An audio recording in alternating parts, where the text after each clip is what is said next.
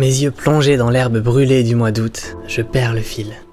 Ces jours-ci, plus que d'habitude, je perds le fil, constamment.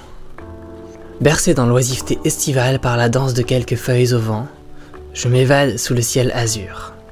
Alors, mon stylo se pose, machinalement. Ma tête s'incline. Mon esprit d'escalier a encore pris le dessus. Au-dessus de ma tête, aucun nuage, un ciel azur. Ce qui n'est pas sans me rappeler un article qui évoque la disparition des nuages bas, qui entraîne l'accélération du grand bordel ambiant. Mais à partir du moment où ces nuages bas sont appelés stratocumulus, je ne suis pas la meilleure personne pour vous en parler. Enfin, où en étais-je? Ah oui, le ciel azur.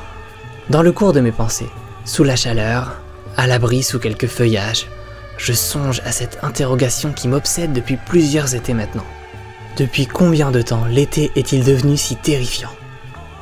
Moi qui aime tant la pré-saison des figues, où fanent les millepertuis, où jaunissent les feuilles au milieu du verre trop parfait et rougissent les framboises aux formes imparfaites.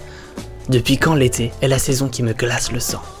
En m'interrogeant encore et encore, mes yeux se posent sur des bambous, me rappelant alors le jardin de mon enfance, l'insouciance dans l'herbe humide des matins de juillet, les bambous et l'incendie de la bambouseraie des Cévennes. C'était il y a 5 ans au moins. Nous étions au bord d'une jolie rivière en vacances entre amis, et très vite, je me souviens que la fumée a rempli l'atmosphère de cendres, d'une énergie des ténèbres. Les flammes semblaient tirer leurs branches vers un voyer rougeâtre, puis les recracher en fumée noire qui, étirée par les vents chauds, devenait cette fumée grise, comme un écran où la lumière orange venait s'écraser. Je me souviens de la stupeur, des regards terrifiés. Je me souviens des vols d'oiseaux désemparés, j'ai recherché sur internet incendie bambouseraie Générargue. Je suis tombé sur cet événement sans difficulté, seulement la date indiquée était juillet 2020. Mes yeux à nouveau plongés dans l'herbe brûlée alors que le pire semble se répéter. Je repense à l'Amazonie, où ce qui avait suscité l'émoi en 2019 semble être devenu coutume cette année. Cette année, au début du mois d'août, au soleil couchant, la lune rousse apparaissait à l'horizon, comme reflétant les flammes de notre époque. Nous rappelait-elle de ne pas oublier? Le bleu du ciel, miroir de la Méditerranée, elle-même miroir de notre époque, me défend aussi d'oublier.